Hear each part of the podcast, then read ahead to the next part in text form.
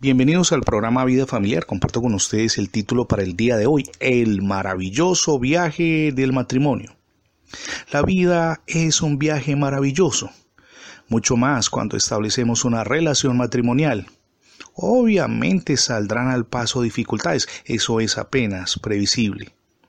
La única posibilidad de sobrevivir a los tropiezos que emergen cada día es mantener la unidad esa es la idea que Dios tuvo en mente cuando creó al hombre y la mujer, tal como lo leemos en Génesis capítulo 2, versos desde el 18 al 24. La palabra dice de esta manera, Jehová Dios dijo, no es bueno que el hombre esté solo, le haré ayuda idónea para él.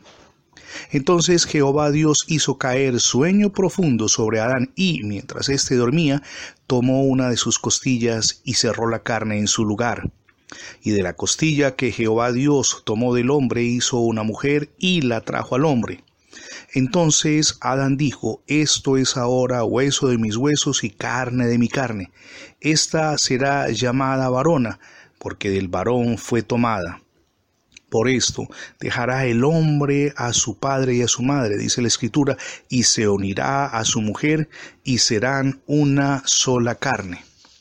Lo interesante aquí en este texto es que el verbo unirse en el original hebreo indica una estrecha sintonía, una adhesión física e interior hasta el punto que se utiliza para describir la unión del género humano con Dios, como lo podemos ver en el verbo que también se utiliza en el Salmo 63, 9.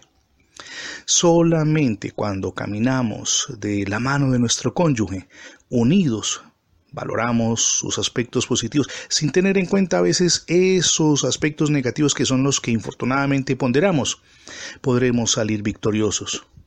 Somos el uno para el otro, tal como lo leemos en el libro del Cantar de los Cantares, capítulo 2, verso 16 y el capítulo 6 del mismo libro, verso 3.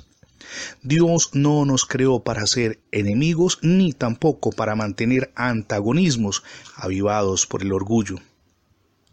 La decisión de conservar la unidad en el matrimonio es una decisión que está ligada a otra y es permitir que Dios nos guíe en el trayecto, abrirle a Jesucristo las puertas de nuestro corazón y permitir que gobierne nuestro hogar.